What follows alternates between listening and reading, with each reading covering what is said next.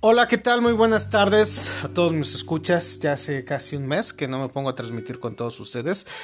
Estaba viendo eh, los números de views y de escuchas mm, antes de subir el próximo capítulo. Yo ya me puse como un numerito mágico que a partir de ciertos escuchas ya empiezo a subir nuevo contenido. En el antiguo tema platicamos de los demonios en las religiones no bíblicas. Eh, ahora vamos a platicar sobre Sumeria. En sí los sumerios creían en criaturas demoníacas que eran culpables de todos los males y a los que se les asociaba enfermedades y fenómenos naturales. Umamba, por ejemplo, estaba asociado a la tormenta del desierto y se le atribuía una voz que es un huracán, una boca que es fuego y un aliento que es muerte. Los demonios que ocupan un lugar privilegiado en el Arali, que es el reino de los muertos dominado por Nergal, y su esposa Nonkigal, el más temido por todos era Nergal, el furioso señor de la ciudad grande, o el infierno, que es la tierra o tierra inferior, o tierra sin retorno. Los demonios a sus órdenes llevaban enfermedades y epidemias. Los hombres como Sangin, que era el culpable de las jaquecas, que de hecho ese demonio, ¿cómo me ataca a mí? Poder tratar con él se practicaban numerosos ritos. Es decir, no, era necesario que te chingaras un, un sedalmer, antes tenías que hacer un rito. Casi tanto como el propio Nergal, los sumerios temían al malvado.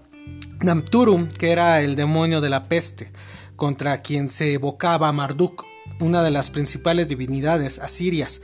Otros demonios terribles eran Ashaku, que era el portador de una misteriosa enfermedad infecciosa, de efectos casi siempre mortales.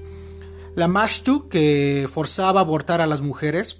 Lilith, un demonio nocturno, que también es conocido como Lilitu, la diosa de la sangre. Y femenino, obviamente, que atacaba a los recién nacidos ya que con su sierva Arda Lili era considerada expresión del pecado sexual.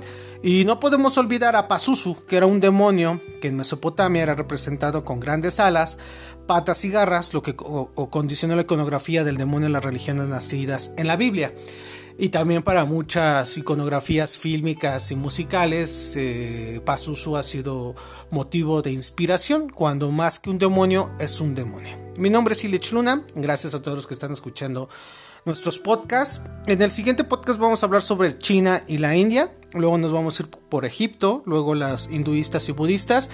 Voy a tratar de hacer lo más cortos posibles estos podcasts para que no se les hagan aburridos, ya que cuando hablamos de historia y de teología y temas así académicos, a todos nos da pereza mental, ¿no? Entonces, pues para que sean más o menos y ya dejen su idolatría y su fanatismo y dejen de estar siguiendo todos esos grupos sectarios, idólatras, pues es importante que, todos nos, nos, cultivemos, que todos nos informemos, que todos salgamos de la indominia de la analfabetización, de, de la ignorancia absoluta, ¿no?